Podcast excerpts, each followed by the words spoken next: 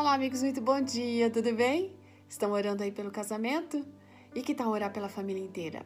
Hoje nossa meditação vai nos ajudar a pensar um pouco mais a respeito desse tema, sim. Ela foi escrita pela Nadma de Paula Forte. Ela é casada, gente, é professora, é esposa de pastor e atua como líder lá do Ministério da Criança e do Adolescente da Associação Paulistana. E ela vem aqui trazendo para gente uma história que está registrada na Palavra de Deus no segundo livro de Reis, capítulo 4, versos 5 e 6, de uma forma bem especial. E ali, gente, a gente pode fazer aqui, imaginar a cena, né? Porque os filhos dessa mulher que está ali registrado haviam trabalhado o dia inteiro trazendo o máximo que eles podiam de jarras, potes, panelas, tudo emprestado da vizinhança. E esses meninos deviam estar pensando, né? O que a mãe vai fazer com todas essas coisas? Eles enfileiraram os potes no chão da casa, cuidando para não tropeçar, para não quebrar nada. E aí, gente, havia um segredo. Por quê? Porque a mãe pediu para que tudo isso fosse feito e a porta da casa também fosse fechada. Essa mãe estava pensando alguma coisa em especial. Ela queria que essas crianças vissem o que acontece quando a gente busca o Senhor. Gente, o milagre acontece dentro de casa quando a família está reunida, viu? A gente precisa tomar tempo juntos em família para participar desse milagre diário que Deus quer, é, quer executar na nossa vida. E é hora de a gente encher, é nessa hora que Ele enche de azeite a vida de cada um. Sabe, o óleo do Espírito Santo, ele está disponível a todos. E ele vai ser derramado sobre cada uma das pessoas que fazem parte da família.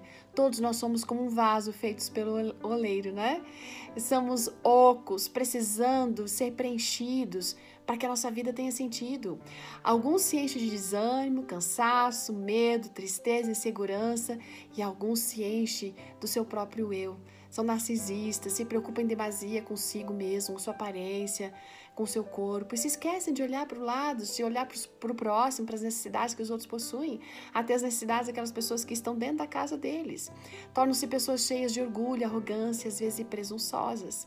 A família dessa história bíblica, gente, ela sentiu que era hora de se esvaziar, né? Para poder ser cheio. Então, gente, é nesse momento quando a gente fica vazio que a gente pode clamar pelo milagre.